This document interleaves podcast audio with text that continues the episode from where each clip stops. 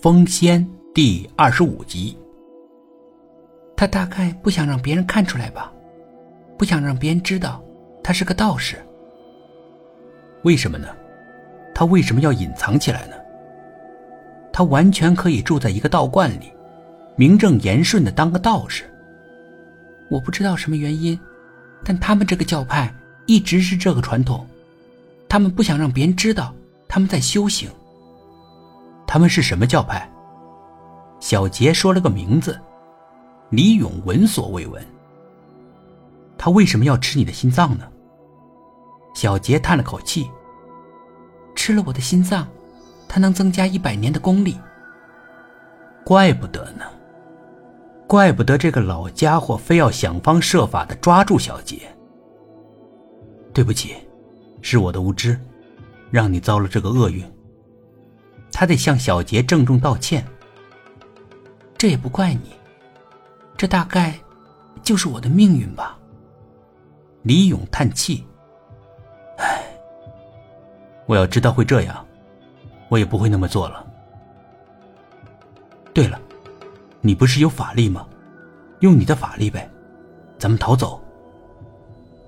这不是一般的网，在这网里，我的法力全无了。”李勇开始研究那网，也不过是麻绳编的嘛，没啥特别的呀。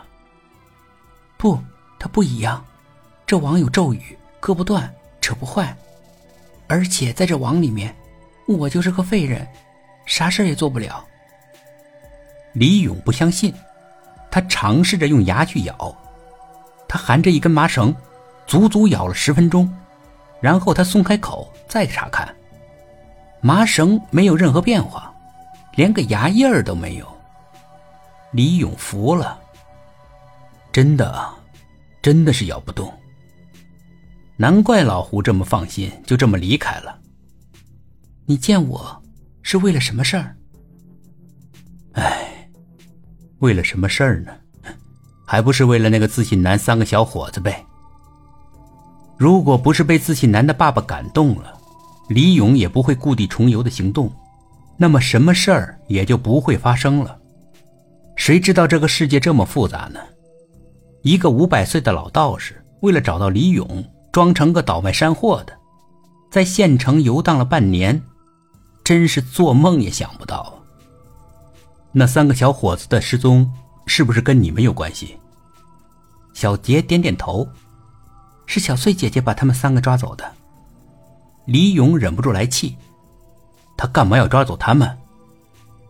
人类要伤害我们时，我们是可以反击的，不违反我们的规矩，因此小翠就抓了他们三个。他要杀了他们？那倒不是，呃，他想让他们三个为他服务。服务？那三个少爷会干什么呢？会做什么服务？小杰的表情略有尴尬。呃。是那种服务？哪种服务？小杰语焉不详，没有明确回答。李勇突然明白了。哦，是干那事儿啊！小杰的脸一下子红了。这个小翠怎么那么放荡啊？还同时抓走了三个。其实也不是放荡，呃，那个。那那对对小翠也有好处，有什么好处？到底有什么好处？你就明确说啊！小杰必须得回答了。不过小杰说的比较委婉。嗯，男人的精血还是很有价值的。李勇瞪大了眼睛，还真有这事儿啊！我们的规矩要求我们不能跟人类有来往，不能伤害人类，要远离人类。不过也有例外。什么例外？当人类想伤害我们的时候，我们可以反击，可以俘虏他们。李勇想了一下，好像自信男他们也没做什么事儿啊，要伤害他们。他们想吃了我，那倒是。但那个时候，他们不知道他们面对的是大仙呢，要不然他们就算有天大的胆子，也不敢动那个念头啊。本集故事播讲完毕，点击上方的订阅，订阅不迷路。